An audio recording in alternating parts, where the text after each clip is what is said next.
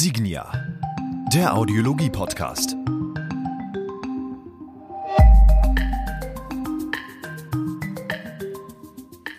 Und damit drücke auch ich erstmalig die Aufnahmetaste und sage herzlich willkommen allen Hörern des Audiologie-Podcasts.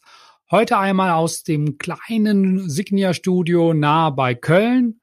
Mein Name ist nicht Dennis, wie Sie unschwer hören können, sondern Sascha Haag und ich vertrete heute Dennis in einer neuen Episode rund um das Thema, wie hören wir gestreamte Signale, wie beispielsweise Musik und Telefonie in der Zukunft. Für mich persönlich ist es sehr traurig, dass Dennis dieser Runde aus terminlichen Gründen heute nicht beiwohnen kann, da wir bereits beide ähm, ja auf diesen Termin seit Wochen hinfiebern. Warum? Weil wir heute und das kann ich äh, mit Fug und Recht behaupten, die Ehre haben, mit Menschen sprechen zu dürfen, die uns inspirieren und die mit ihrer Tätigkeit ein Stück weit stetig unser aller Leben und die Welt im Bereich des Hörens verändern bzw. verbessern. Insofern ist es mir heute eine besondere Freude, mit Mitarbeitern des Fraunhofer Instituts für integrierte Schaltungen zu sprechen, die maßgeblich am neuen Audiocodec LC3 mitgewirkt haben.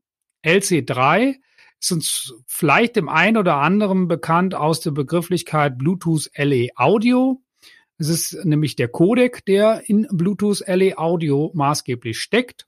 Und äh, LC3 steht dabei für Low Complex Communication Codec. Dieser wird, so sind wir uns sicher, Dennis und ich, einen sehr großen Einfluss nehmen und ähm, ja, vor allen Dingen einen Einfluss darauf nehmen, wie wir in Zukunft gestreamte Musik hören werden, wie wir auch vielleicht mit Geräten arbeiten werden, die ähm, mit dem Hören zu tun haben. Und deswegen sind wir umso gespannter zu erfahren, was sich gegebenenfalls ändern wird in Bezug auf Klangqualität zum Beispiel, aber auch welche weiteren Themen wir erhalten oder erleben können und welcher, welches Ergebnis ähm, dieser Codec letztendlich für uns liefert. Und damit darf ich in unserer Runde auch begrüßen Manfred Lutzki, welcher mich auch gerne korrigieren darf, sollten unsere Recherchen hier an diesem Punkt vielleicht nicht ganz stimmen. Und zwar, laut unseren Recherchen ist er Head of Audio for Communications, richtig? Das ist richtig. Und dazu haben wir als weiteren Gast Markus Schnell. Er ist äh, für das Fraunhofer Institut für integrierte Schaltungen, Group Manager für Low Delay Audio Coding. Korrekt? Das ist korrekt. Zu beiden sei gesagt, dass sie sich schon seit Jahren mit dem Thema Audiokodierung beschäftigen äh, und so nahmen sie beispielsweise 2011 den Josef von Fraunhofer Preis für einen bereits existierenden Codec und zwar den Low Delay Advanced Audio Coding oder kurz äh, unter der Begrifflichkeit bekannt ACLD stellvertretend für 120 Wissenschaftler entgegen. Und äh, heute begleitet uns immer noch dieser Codec ACLD, ähm, beispielsweise im Film und Fernsehen. Und äh, derjenige, der jetzt sagt, ha, ich arbeite ja aber nicht im Film- und Fernsehen-Business, dem ist vielleicht dieser Codec eher bekannt aus äh, den Voice-over-IP oder Videocalls, die wir heute zu der Zeit, in der wir aktuell leben, vielleicht doch häufiger führen. Wir möchten uns in die Zukunft wagen und äh, deswegen vielleicht äh, zu äh, einem Einstieg äh, für das Gespräch bitte ich einmal die beiden Herren, sich nochmal selbst kurz vorzustellen. Dann fange ich gleich mal an. Mein Name ist Manfred Lutzki. Ich bin am Fraunhofer Institut für integrierte Schaltungen seit 1998 tätig, habe meine Diplomarbeit hier auch gemacht und dann hier geblieben. Ich habe zuerst mit ähm, Implementierungen auf Embedded-Prozessoren, auf kleinen Prozessoren, digitalen Signalprozessoren gekümmert und dann ist das Spezialgebiet äh, für mich entdeckt, ähm, Audiokodierung mit kurzer Verzögerung für, Sprachkommunikation oder für, für alle Anwendungen, wo Verzögerungszeiten kritisch sind. Das Kernstück der Abteilung ist die, die äh, Entwicklung von äh, Audiocodecs mit kurzer Verzögerungszeit und es leidet der Herr Markus Schnell. Genau. Schönen guten Tag, Markus Schnell mein Name. Schön hier zu sein. Ich bin hier seit 2004 am Institut beschäftigt Und seitdem arbeite ich eben an der Entwicklung von Audiocodecs mit geringer Verzögerung. Angefangen hat die Arbeit mit AAC Low Delay. Es ging damals darum, den Codec weiterzuentwickeln und wirklich marktreif zu bringen. Fortgeführt wurde dann die Weiterentwicklung mit Enhanced Low Delay AAC. Das war eigentlich der Codec, für den wir den Fraunhofer Preis damals bekommen haben. Genau, dieser wurde dann auch eingesetzt, zum Beispiel im iOS-System. Ähm, ja, später haben wir dann die Entwicklung des Bluetooth-Codecs übernommen. Genau, und das Resultat, das ist das, was wir heute sehen, das ist der LC3-Codec und der wird quasi in diesem Jahr fertiggestellt von Bluetooth und wird dann hoffentlich große Anwendung finden. Davon äh, gehen wir ganz schwer aus. Ähm, auch das ist ein weiterer Punkt natürlich, auf den wir hinfiebern. Ähm, wir haben ja schon viel äh, drüber äh, lesen dürfen. Ähm, es findet auch in der nächsten Woche von unserer Branche aus gesehen ein sehr großer Kongress statt, diesmal virtuell, wo auch ein Vertreter der Bluetooth SIG äh, teilnehmen wird, um da nochmal ein bisschen Einblicke in, das, in die Thematik Bluetooth LE Audio per se zu geben. Und ja, also das, was zukünftig möglich sein wird, ist für uns dort bestimmt ein ganz großer Schritt auch nochmal in Richtung Vernetzung, gerade von hier die Devices in jeglicher Couleur und Ausprägung. Kurz, äh, vielleicht mal um den Einstieg zu finden, ein doch ein etwas komplexeres Thema, und zwar diesen neuen LC3 Standard. Wenn man das äh, mal versuchen würde, einfach zu greifen, was eigentlich ähm, LC3 ist, äh, dann habe ich im Vorfeld mich natürlich darum belesen und ursprünglich, glaube ich, war die Entwicklung eigentlich dafür gedacht, im Bereich der Telefonie hier einen Fortschritt zu machen. Ne, für uns ist es jetzt natürlich eine andere Ausprägung, aber äh, so wie man es lesen kann, ähm, ist es eigentlich ja dafür äh, gedacht gewesen, vor allen Dingen die Telefonie im Bereich ähm, Smartphones oder ähm, jegliche Ausprägung vom Mobiltelefon Kommunikation Hinblick auf die Festnetztelefonie zu verbessern, weil da hakt es häufig noch von der Qualität her. Smartphone zu Smartphone ist meistens sehr, sehr gut. Für uns natürlich, die sich jetzt um, um Hearables und Hörgeräte kümmern, ähm, ist es ein besonderer Anreiz, weil es natürlich auch einige Ersparnisse äh, mit sich bringt, gerade in der Datenrate. Datenverarbeitung und damit auch Stromspar äh, Potenziale mit sich bringt, die natürlich für uns äh, eine besondere Wichtigkeit haben. Ähm, vielleicht mal so in Ihren Worten, was ist Low Complex Communication Codec, also dieses LC3 und warum ähm, war es aus Ihrer Sicht vor allen Dingen notwendig, einen solchen Codec zu entwickeln? Vielleicht kann man da die Frage auch noch, noch in, in mehreren Antworten aufgliedern. Vielleicht mal die, die erste Antwort, warum war aus der Sicht von der Special Interest Group Bluetooth, das ist ja das Gremium welches den Codec standardisiert hat. Warum war es aus deren Sicht notwendig, einen neuen Codec zu haben? Eine Anwendung hier war, dass ähm, für Bluetooth Low Energy Audio sollen in Zukunft auch Hörgeräte angebunden werden. Und Hörgeräte haben ganz besondere Anforderungen, ähm, insbesondere an Komplexität. Sie müssen sehr klein sein, die müssen den ganzen Tag durchhalten und deswegen muss die Batterielaufzeit vernünftig groß sein und die Komponenten, die dort verbaut werden und auch die Signalverarbeitungsgruppe inklusive des Sprachkodex darf nicht so viel Strom verbrauchen. Und deswegen hat die ähm, Hörgerätegruppe der Special Interest Group seit längerem an einem Standard gearbeitet, hatte auch schon einen Codec eigentlich rausgesucht. Ähm, und dann hat sich herausgestellt, dass der aus vielerlei Gründen nicht geeignet ist. Und so hat die Special Interest Group 2016 eine Umfrage unter allen Mitgliedern gestartet, ob sie denn einen Codec beitragen wollen. Da haben wir uns zusammen mit einem Partner Ericsson ähm, beraten und haben entschlossen, dafür einen passenden Codec explizit neu zu bauen. Unser eigenes Interesse auch daran war, dass seit, ähm, dass wir die, die Anbindung von Bluetooth-Headsets an Mobilfunkgeräten verbessern wollten. Seit 2017 gibt es in den deutschen Telef äh, Mobilfunktelefonnetzen ähm, eine, äh, einen neuen Codec, der nennt sich Enhanced Voice Services. Und mit äh, dem Codec ist es zum ersten Mal möglich, die volle Audiobandbreite für Telefonie zu bekommen. Aber dies, diese Übertragung war zu, äh, zu Bluetooth-Headsets bisher nicht möglich. Und unser Interesse war, genau diese Übertragung für die Freisprechung, für Freisprech, für, für Hands-Free Communication zu ermöglichen.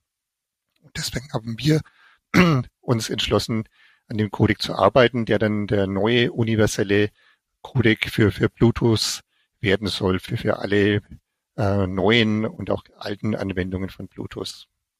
Was unterscheidet denn dann dabei diesen ähm, dieser LC3-Codec zu dem, was es schon bisher gab? Ich meine, wir haben ja sogar ähm, im Bereich, wenn wir jetzt mal Hörgeräte angucken, ähm, verschiedene Ausprägungen. Es wird Bluetooth Classic zum Beispiel angewendet. Es wird eine Abwandlung ähm, angewendet von dem MFI-Protokoll, also Made for iPhone zum Beispiel. Und äh, was unterscheidet das zu bestehenden Standards, die wir heute haben? Also ich denke, der große Vorteil von LC3 im Vergleich zu den bisherigen Bluetooth-Verfahren ist einfach, dass wir eine 50-prozentige Bitratenreduktion erreichen bei gleicher Audioqualität. Und diese Reduktion ist einfach notwendig, um Low-Energy-Audio innerhalb von Bluetooth zu betreiben, weil daher kommt die Stromersparnis. Ähm, die eigentliche Komplexität des Codecs, haben uns Firmen gesagt, spielt eigentlich kaum mehr eine Rolle. Und wirklich die reine Stromreduktion kommt einfach nur durch die Reduktion der übertragenen Bandbreite des mhm. Codecs. Genau, das ist der große Vorteil. LC3 hat aber auch noch andere Vorteile technisch gesehen, zum Beispiel, dass es einfach äh, nicht darauf angewiesen ist, Stereokanäle kombiniert zu codieren. Das ist, viele Verfahren machen das heutzutage, das AAC oder auch andere Codecs, auch der SBC-Codec, äh, also der frühere äh, Default-Codec von Bluetooth, verwendet kombinierte Verfahren, um links den linken und rechten Kanal gemeinsam codieren zu können, was effizienter ist. Allerdings in der heutigen Zeit wollen die Leute nur noch äh, Hearables tragen, die nicht mehr miteinander verbunden sind und dementsprechend bringt einem die gemeinsame Codierung eigentlich keinen Effizienzgewinn mehr, sondern man müsste dann eigentlich den kompletten Datenstrom jeweils zu beiden äh, Höreinrichtungen übertragen und dann müsste man wieder die doppelte Bitrate spendieren bei der Übertragung und dann wäre der, der Energie- oder der Effizienzgewinn eigentlich dahin. Und genau das möchte man wieder, möchte man eigentlich vermeiden. Das ist auch ein weiterer Vorteil von LC3, dass er wirklich, dass er unabhängig, sehr effizient die Kanäle kodieren kann. Mhm. Also das meint dann dabei logischerweise klar, äh, wir reden ja über den Bereich Bluetooth, dass wir ohne Kabel arbeiten und äh, dass die Seiten dann getrennt voneinander mit ihrem jeweiligen Datenstrom versorgt werden. Richtig? Also auch dann natürlich mit ihrem jeweiligen Sound. Bedeutet das, dass das voll Stereo dann auch in diesem Atemzug ist oder ist das immer doch noch eine Variante dann von einem Pseudo-Stereo, dass man sagt, okay, ich habe zwar hier zwei äh, Datenströme, aber letztendlich ist es der gleiche Input im Datenstrom oder sind es dann wirklich so weit getrennte Datenströme, dass auch jedes Device oder jeder Kanal dann in dem Fall auch wirklich sein spezifisches linkes oder rechtes Signal, was für Stereo nun mal notwendig wäre, erhält? Es wird schon Stereokanäle übertragen für die mhm. für Kopfhörer, für, für die sogenannten Earbuds. Ähm, aber es wird eben ein äh, unabhängiger Kanal für den linken und ein unabhängiger Kanal für den rechten übertragen. Das führt dazu, dass das der, der, der linke Empfänger auch nur diese Daten ähm, empfängt und verarbeitet, die genau für ihn sind. Und mhm. genau das ist Empfangen von, von den Daten ist ein sehr großer äh, Strom, Fresser. Und damit kann man, kann man erreichen, dass das, das linke Earbud wirklich nur genau dieses Stückchen Daten, das für, für ihn äh, bestimmt ist, äh, empfängt, dekodiert und damit nur die, die halbe äh, Stromverbrauch fürs Empfangen hat. Und das ist äh, der, der, wie ich schon äh, schneller erwähnt hat, der wirklich relevante Teil äh, für mhm. den Stromverbrauch heutzutage. Ich dürfte mir selber, und ich glaube, das werden wir auch in diesem ähm, Podcast noch verlinken, wobei Herr Schnell äh, eben schon sagt, es gibt wohl auch schon bessere Soundfiles. Ich weiß noch nicht, ob sie im Internet sind. Wenn ja, verlinken wir auch gerne auf diese, wo man doch sehr beeindruckend auch hört, mit was für einer geringen Bitrate man doch einen extrem guten Klang heutzutage erzeugen kann über diesen neuen Codec. Ich war schwer beeindruckt davon. Gerade so das MP3 verwöhnte oder entwöhnte Ohr, muss man ja sagen, äh, hört dann doch den ein oder anderen Unterschied nicht mehr so raus. Und da war ich wirklich äh, vorhin ja tatsächlich extrem beeindruckt. Ich glaube, sogar bei 96 Kilobit konnte man immer noch ein sehr gutes Klangergebnis erzeugen, obwohl man das vorher bei weitem ja nicht in der Lage war. Da eine ganz beeindruckende Geschichte. Für die Hörer ist es immer ein, ein, Stück weit auch interessant und das für uns natürlich auch, wenn man jetzt so einen ähm, Meilenstein nachher vom Codec her entwickelt. Wie fängt eigentlich sowas an? Also setzt man sich da einen, einen weißen äh, Raum mit, äh, mit kahlen Wänden und äh, fängt dann an, ein paar Clouds an die, äh, an die Wand zu malen und äh, kommt dann auf ein paar Ideen, wie man es vielleicht besser machen könnte? Oder wie startet man eigentlich so einen Prozess in der Entwicklung? Gute Frage. okay, ne, ich, ich kann so ein bisschen erzählen. Also man, man so, wir haben ja einen gewissen Erfahrungsschatz hier im Haus. Ja, wir, ich glaube, wir machen Audiokodierung inzwischen seit 30 Jahren. Sind wir schon so weit? Ich weiß es nicht genau, aber so ungefähr in diesem Zeitraum bewegt sich das.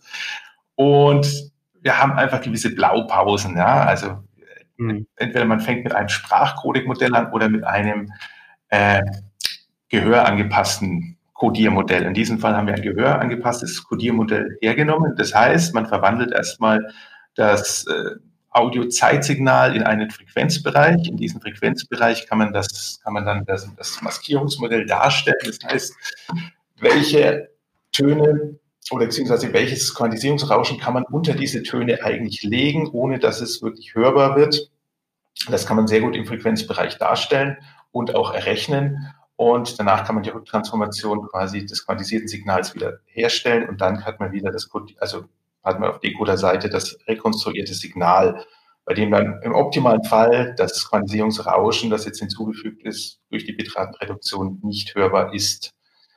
Genau, das ist so das Grundmodell. Mit so einem Grundmodell fängt man an und dann fängt man an, daran rumzubasteln. Und ein großes oder eine große Herausforderung, das war speziell in meiner Gruppe erarbeitet wird, ist immer die, die, die Verzögerungszeit dieser Audiocodecs zu reduzieren. Wir müssen uns mal überlegen, MP3 hatte noch eine Verzögerungszeit von mehreren hundert Millisekunden. Bei AAC waren wir dann schon bei 56 Millisekunden oder sowas und jetzt LC3 sind wir bei mhm. 12,5 Millisekunden. Da ist das Framing schon mit drin. Also man könnte auch rechnen, dass der Codec nur 2,5 Millisekunden reine Verzögerungszeit hat, wenn man bei, wenn man von davon ausgeht, dass, äh, dass die Daten schon vorhanden sind, was man bei file-kodierten äh, Übertragungen zum Beispiel hat.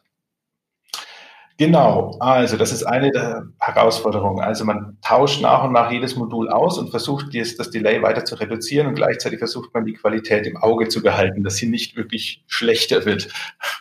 Ja. Genau, und da arbeitet man sich Stück für Stück durch und geht durch jedes Modul durch, schaut, was kann ich reduzieren, welches Delay brauche ich wirklich und genau, versuche eben jedes Modul zu optimieren bis und den Vorgaben anzupassen. Genau. Und wie gesagt, wir haben ja ein großes Sammelsurium hier und wir wissen auch, welche Technologien in den letzten Jahren sehr gut funktioniert haben und welche den größten Erfolg gebracht haben. Genau, wir haben eigentlich bei mhm. ein ein, so ein Best-of, kann man sagen, ja, der besten Codiertechnologien, die wir in den letzten Jahren verwendet haben. Und genau, das haben wir zusammengestellt, das Delay entfernt und das Ergebnis sieht man dann heute bei Bluetooth. Okay. Ich äh, mal spannend fände, gibt es da eigentlich gerade bei dieser ähm, Delay-Optimierung für Sie irgendwie so eine so eine absolut unüberwindbare Grenze, wo Sie sagen, oh, da wird es, glaube ich, nie weitergehen? Oder ist da noch Potenzial eigentlich drin? ja, das ist, äh, es kommt auf das Verfahren, also mit dem Verfahren, was wir haben, mhm. jetzt in diesem transformationsbasierten Verfahren, wo man die Psychoakustik im Frequenzbereich rechnet, gibt es eine Obergrenze, die weiß man, die liegt ungefähr bei 1,25 Millisekunden. Mhm. Das ist das, was man an, an Über, Überlappungsbereich braucht in den Trans zwischen den Transformationen, um das Quantisierungsrauschen überblenden zu können. Wir sind jetzt bei 2,5 Millisekunden, das ist schon nah dran. Genau. Ähm, ob man jetzt wirklich viel tiefer gehen, also ich sage das mal so, ich also würde es dann überhaupt noch einen Benefit geben, glaube ich, ist dann die Frage. Das ist, das ist eine gute Frage. Also die Frage ist, hat der User überhaupt noch einen Vorteil von dieser Delay-Reduktion? Das ist die eine Frage. Und jede Delay-Reduktion kommt mit einer signifikanten äh, Erhöhung der Bitrate, die man eigentlich braucht, mhm. gleiche Qualität beizubehalten. Das muss man immer im Auge behalten. Und dementsprechend sucht man eben den Kompromiss. Ja, ich, man muss etwas Verzögerung spendieren, um eine gewisse Bitratenreduktion erreichen zu können bei guter mhm. Qualität. Ja, wie schon der Herr Schnell sagte, dass eben eine Verringerung der Verzögerungszeit äh, kostet immer ähm, aber an anderer Stelle was äh, kostet Richtung, vor allem Richtung Datenrate etwas und wir reden ja hier doch im Bluetooth-Bereich ähm, oft, also in der Regel von, von Konsumergeräten, die dann klein sein sollen, die dann ähm, mhm. auch vernünftigen Preis angeboten werden sollen, die vernünftige Laufzeit haben sollen. Und deswegen ist so, so eine Technologie, so eine gehörangepasste Codierung schon genau die, die passende Technologie dafür, um mit einer, ähm, um diese Verzögerung so weit runterzudrücken, dass sie für den normalen Benutzer nicht mehr hörbar sind, aber dennoch den Stromverbrauch in, in einem vernünftigen Rahmen zu halten, dass eben auch schöne kleine Geräte entstehen könnten. Ähm, mm. Andere Codierprinzipien, die noch geringere Verzögerungszeiten im Prinzip hätten, würden halt noch deutlich höhere Datenrate brauchen und dann würden halt die Geräte wieder größer, stromfrei, größer, teurer und so weiter. Deswegen ist Klar. dieser Kompromiss aus verschiedenen Technologien. Und genau hier für diese Anwendungen, von denen wir hier reden, ist im, haben wir genau das, das Optimum entwickelt. Wir haben ja den Codec wirklich in Zusammenarbeit mit SIG Bluetooth und in Zusammenarbeit mit der Hörgeräteindustrie entwickelt. Mhm. Also während dem Entwicklungsprozess hat mir immer wieder ähm, Vorversionen an viele Hörgerätehersteller geschickt, die haben das getestet, haben uns Feedback geliefert, oh, das ist jetzt zu komplex, das kann man nicht machen und ein ähnliches Feedback. Und das haben wir dann immer wieder äh, berücksichtigt, mit eingebaut. Und so ist es bei einem mehrere Monate oder Jahre langen Prozess dieser Codec zusammen mit der Industrie genau für ähm, hm. Anwendungen mit einer geringen Komplexität entwickelt worden. Ja, für uns ist es auch immer ein äh, Drahtseilakt, sage ich mal. Äh, Gerade diese Thematik Stromverbrauch. Heutzutage geht auch noch alles auf Lithium-Ionen-Technik. Das heißt, ich habe sowieso nur eine begrenzte Laufzeit pro Tag dann auch. Kann dann auch nicht mal, mal eben sagen, jetzt fehlen dir mal drei Stunden bei einer Batterie. Das geht halt da nicht. Dann äh, werden schnell aus 16 äh, Stunden vielleicht äh, Tragezeit, äh, Stunden, äh, wo ich nicht mehr über den Tag komme. Und das ist dann für einen schwierigen Menschen eben auch eine untragbare Situation. Insofern, ich kenne diesen Drahtseil Akt nur zu gut, den man immer wieder eingeht, um nachher zu bewerten, kann man sich die eine Funktion noch leisten oder eben nicht, äh, je nachdem, wie viel Strom sie gerade benötigt. Vielleicht mal gerade, äh, wir waren schon so ein bisschen in Richtung Qualität auch unterwegs gewesen. Äh, dieser neue Codec bringt ja auch eine gewisse Klangbrillanz mit sich. Und da gibt es ja diesen sogenannten Standard Listening Test, der dafür hergenommen wurde, um äh, zu bewerten, ähm, wie gut ist jetzt hier beispielsweise der neue Codec auch im Vergleich zu anderen bisherigen Codecs. Vielleicht ganz kurz dazu, wenn Sie uns einen Einblick geben können, wie sieht dieser Testaufbau dabei genau aus und was unterscheidet ihn zum Beispiel von so klassischen ABX-Tests, wo ich einfach nur einen A-B-Vergleich mache bei einem, ja, einen blinden A-B-Vergleich mache, um nachher zu entscheiden, okay, das äh, war jetzt vielleicht das eine besser oder das andere besser. Also was ist das Besondere vielleicht an dem Testaufbau gewesen und wie kann man sich das vorstellen? Okay. Also gut, ich denke, wir reden hier von dem Transparenztest, den sogenannten. Das ist der BSL Jawohl. 16 heißt der. Genau, der ist von der ITUA standardisiert und wie gesagt, man der wird eigentlich nur angewendet, wenn der Codec wirklich sehr nah an der Transparenz ist, weil er sehr zeitintensiv mhm. ist, dieser Test. Und man lädt dazu wirklich nur geschulte Hörer ein, also Leute, die wirklich ein quasi ausgebildetes Gehör haben in diesem Bereich. Also das können zum Beispiel Musiker sein, meistens, oder einige Leute, die sind meistens geschult genug, um solche Codecs zu beurteilen zu können. Und der Test bei Bluetooth wurde auch tatsächlich von einem unabhängigen Hörlabor durchgeführt. Also wir hatten da nicht unsere Finger drin, sondern der wurde unabhängig evaluiert und wir können uns auf das Ergebnis verlassen. Und genau, der grundsätzliche Ablauf ist, dass ähm, ich glaube, es wurden sechs sehr kritische Items beurteilt. Man sucht auch wirklich nur Items aus, bei denen man tatsächlich etwas hören kann. Das sind normalerweise zum Beispiel sehr transiente Items. Man nimmt in der Regel die Kastagnetten her. Die sind immer super trocken, sehr okay. im zeitlichen Verlauf und man hört da wirklich jedes ja. kleine Vorecho, was einfach nur auftreten kann bei, bei solchen Codecs. Oder man, dann bräucht man, braucht man meistens ein tonales Stück dazu. Ich glaube, in dem Fall hatten wir eine, eine sehr klare Oboe drin, die auch sehr kratzt, zum Beispiel beim, wenn man den SBC-Codec darauf anwendet. Und genau, das war eben so eine gewisse Anzahl an repräsentativen, aber auch vor allem sehr kritischen Items rausgesucht. Die hat man in den Hörtes gesteckt. Und das Verfahren war dann, dass, also man hat diese, man muss die Sequenz hören, Original A, B, genau, wobei entweder A oder B kann wiederum die Referenz sein. Das heißt, der Hörer muss erstmal mhm. die Referenz identifizieren können. Wenn er es nicht kann, dann ist das Item nämlich transparent und das ist quasi nicht unterscheidbar vom Original. Das ist, okay. Deswegen gibt es diesen Transparenztest. Genau, und damit kann man feststellen, quasi, wenn die Leute überhaupt erstmal über 50 Prozent das Item, also das Original erkannt haben, dann ist überhaupt noch irgendetwas hörbar. Und ja. die Skala fängt erstmal an, quasi das ist eine fünf, also eine, eine fließende Fünf-Punkt-Skala. Man bewertet zwischen eins und fünf. Wobei die vier eigentlich, also der Bereich zwischen vier und fünf heißt eigentlich, ich höre zwar was, aber es stört mich überhaupt nicht im geringsten. Also, okay.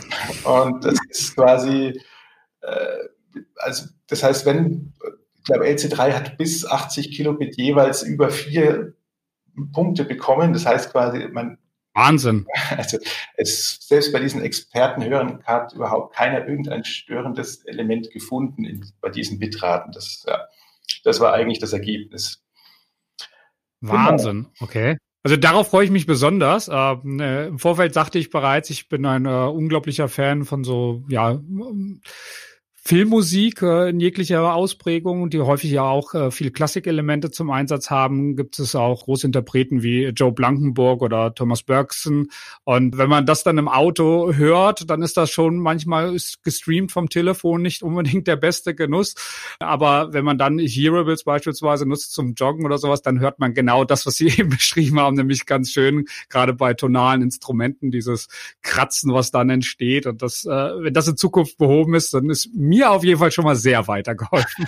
Und ich glaube vielen anderen Menschen in dem Fall auch. Sehr schön. Ja, von den Ergebnissen, ich weiß nicht, wollen Sie noch was zu den Ergebnissen vielleicht sagen, weitergehend oder? Ich hatte Herr Lutzke eben ansetzen sehen, deswegen äh, äh zucke ich gerade noch. Ja, noch eine kleine Erweiterung auch. Äh, Wenn es um hohe, sehr hohe Qualitäten gibt, ähm, wird oft jetzt halt auch ähm, sogenannte High Resolution Qualität erwartet und bemarkt, bemarktet und auch ähm, angeboten. Und es gibt für den äh, LC3 auch eine ähm, Erweiterung, die wirklich sich genau auf dieses höchste, allerhöchste Audioqualität ähm, ähm, optimiert worden ist, wo dann kaum mehr, wo dann wirklich objektive Messverfahren hauptsächlich zum Einsatz kommen. Das Signal-to-Noise-Ratio, die Total Harmonic Distortions werden dann berücksichtigt. Und, ähm, und dafür wurde ähm, neben LC3 ein sozusagen ein Schwestercodec ähm, entwickelt, der dann sich LC3 Plus nennt. Mhm. Ähm, und dieser LC3 Plus Codec, der ist dann auch bei äh, Etsy standardisiert worden ist auch verfügbar, kann sich jeder, die die Software runterladen, den Standard herunterladen. Und dieser Codec enthält unter anderem auch einen sogenannten High Resolution Mode, wo ähm, im Vergleich zu, zu, zu Konkurrenzverfahren, die jetzt auf dem Markt sind, wie aptX, die dann ähm, Werte von ähm, zum Beispiel äh, DRD von, von minus 85 dB erzielen können, wir mhm. den auch noch deutlich damit ähm, übertreffen, mit Werten von ungefähr minus 120 dB, also signifikant okay, bessere. Werte erzielen bei nicht höherer Datenrate. Mhm. Genau, das ist eben für dieses ähm, hochqualitative Ende gedacht, ähm, mhm. auch für Bluetooth-Anwendungen, für Bluetooth-Streaming-Anwendungen. Ah, okay. Genau. Also ähm, ja, wie gesagt, Sie sehen mich schwer beeindruckt hier sitzen. Vielleicht an der Stelle ein Verweis. Es gibt ähm, die komplette Beschreibung des Codex auf der Internetseite zum Runterladen, habe ich äh, gesehen. Äh, über 70 Seiten, hochspannendes Material. In Englisch natürlich. Also das muss ich auch den Hörern noch dabei sagen. Da muss man sich natürlich entsprechend einarbeiten. Was ich hier habe, das sind äh, zwei Hörerfragen von uns. Das, äh, die eine Frage bezieht sich auf den sogenannten äh, Multistream. Äh, vielleicht die jetzt mal so im Anschluss äh, daran in den Raum geworfen. Wie sieht es mit der der Verteilung von zum Beispiel Stereoinformationen aus, beziehungsweise wie viele Ausgabegeräte, ich glaube, das war die interessantere Stelle an der Frage, können eigentlich integriert werden durch den Codec? Sind es immer zwei?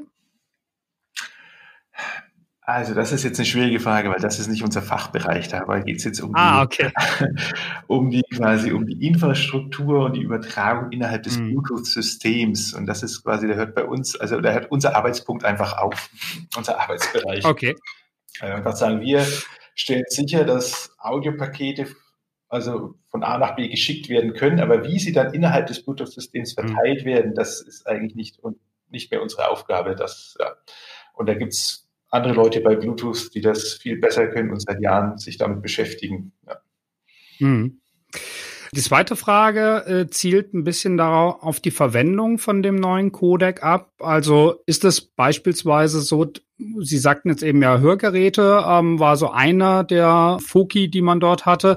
Äh, gibt es äh, neben aber Hörgeräten weitere Bereiche, wo dieser LC3-Standard nachher vielleicht Anwendung findet? Also per se vielleicht in sämtlichen Hearables zum Beispiel oder darüber hinaus?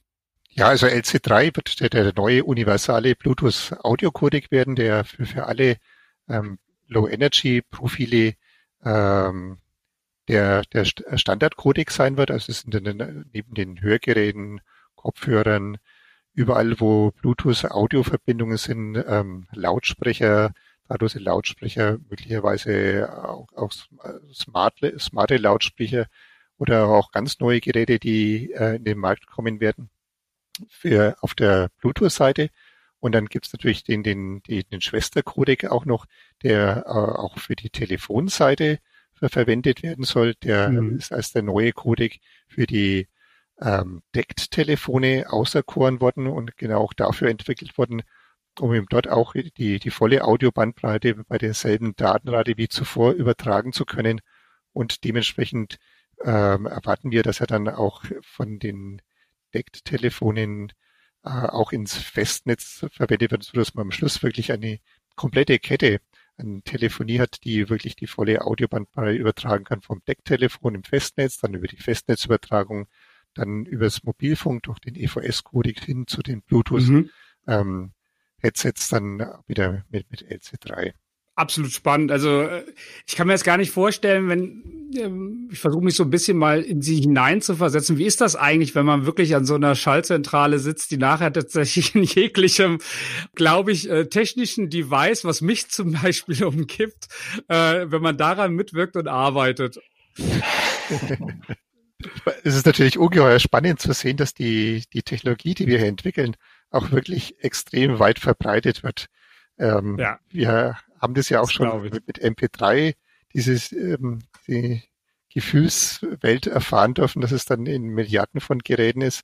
Und so wird es mhm. jetzt, so ist es bei, bei dem EVS-Codec, ähm, bei LC3, LC3 Plus, wo eigentlich zu erwarten ist, dass es in jedem Mobiltelefon landen wird.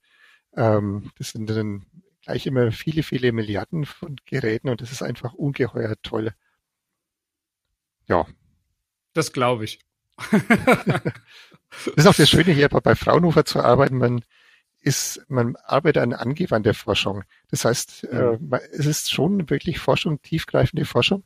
Allerdings, äh, man kann, man sieht auch, dass wirklich die Technologien, die wir entwickeln, wirklich vermarktet werden, in die Geräte kommen. Ähm, hm. in sehr, sehr viele Geräte. Das, und dementsprechend hat man dann auch die Erfolgsgefühle hier, wenn man sieht, dass das andere Leute im nahen Umfeld dann auch die eigene Technologie benutzen. Man kann dann stolz darauf hinweisen, schau mal, das ist von uns. Es bleibt eben nicht auf einer abstrakten Ebene. Ne? Das ist absolut Wahnsinn.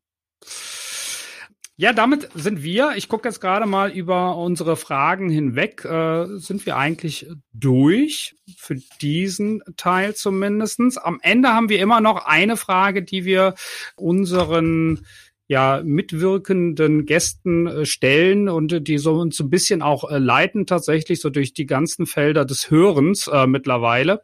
Gibt es von Ihrer Seite eine Person, äh, das muss jetzt nicht im Fraunhofer sein, das kann natürlich auch irgendwo anders sein, wo Sie sagen, die würde ich ganz gerne mal äh, nominieren, weil die total spannendes Feld hat, was sich mit Audio oder aber mit dem Hören an sich äh, beschäftigt, äh, wo Sie sagen würden, Mensch, die sollte eigentlich auch mal Beachtung in der Form finden, dass sie mal so ein bisschen darüber reden kann, was sie gerade macht und äh, wo sie eigentlich genau das Thema in Richtung Hören weiter treibt. Gibt es da jemanden, sie sagen würden, das wäre mal eine Person, die für auch sowohl Hörakustiker natürlich, aber auch äh, die Menschen im Allgemeinen von besonderem Interesse wäre?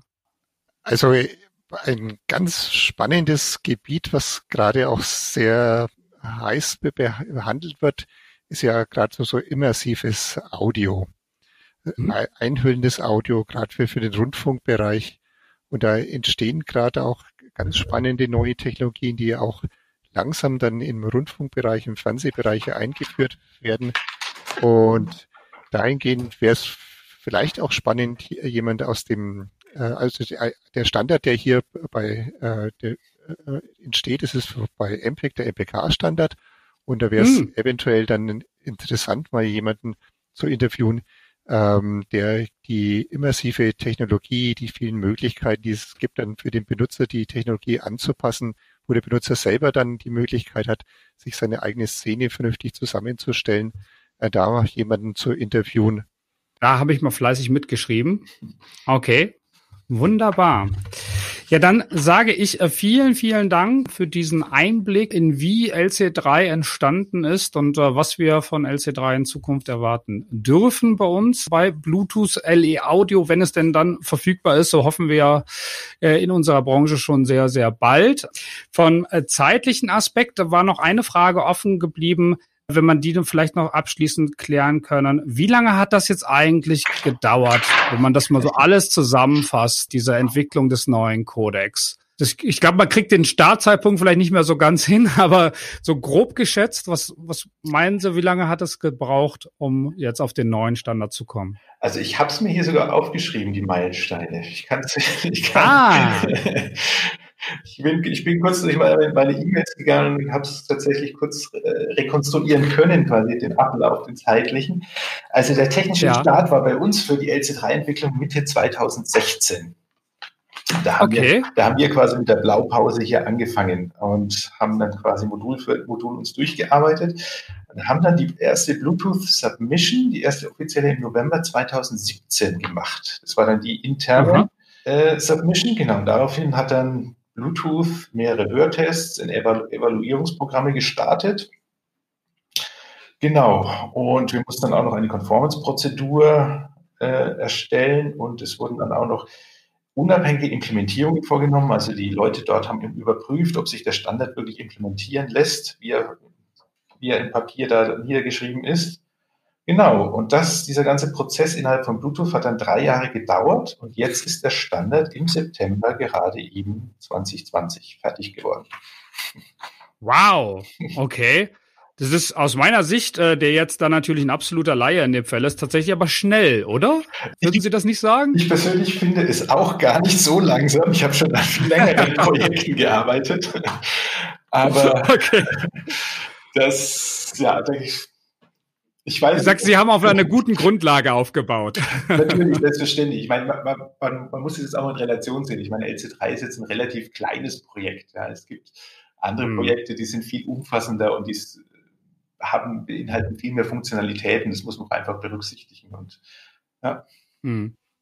Ja. Okay. Es geht aber allerdings auch noch schneller. Wir haben ja zeitgleich zu dem LC3-Codec auch den Schwestercodec LC3 Plus standardisiert bei Etsy für, für Deckt- und Telefonieanwendungen und High-Resolution-Anwendungen. Mhm. Und da haben wir tatsächlich später gestartet, wie bei, bei Bluetooth, und sind früher fertig geworden. Das heißt, okay. der Standard, ähm, den Standard mit der Nummer 103 634 kann man ja. von Etsy einfach runterladen. Der und ist früher fertig geworden als jetzt vor ein, zwei Wochen, wo der Bluetooth-Standard endlich veröffentlicht worden ist. Super spannend. Ich glaube, das gab noch mal so einen, einen, kleinen Einblick auch mal so eine ja so einen historischen Verlauf und äh, was da eigentlich auch für Zeit in Anspruch genommen werden kann bei solchen Arbeiten oder muss auch in dem Fall, um dann auf solche Ergebnisse zu kommen, wie wir sie heute haben. Also wirklich toll. Vielen vielen Dank für diese tiefen Einblicke in das Ganze und äh, ja, ich freue mich und äh, ich hoffe auch, dass die Hörer sich entsprechend freuen, jetzt hier mit neuen äh, Wissen, ein bisschen Informationen, Hintergrundinformationen da in die Zukunft äh, zu blicken.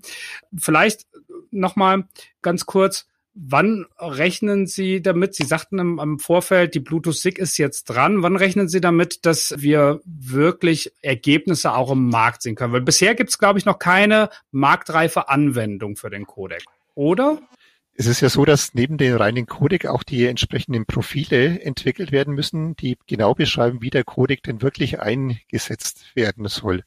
Und diese mhm. Profile, in denen wird jetzt gerade noch gearbeitet. Eine Profile wird das Hörgeräteprofil sein, aber es wird auch für, für Musikstreaming und für Telefonie entsprechende neue Profile geben.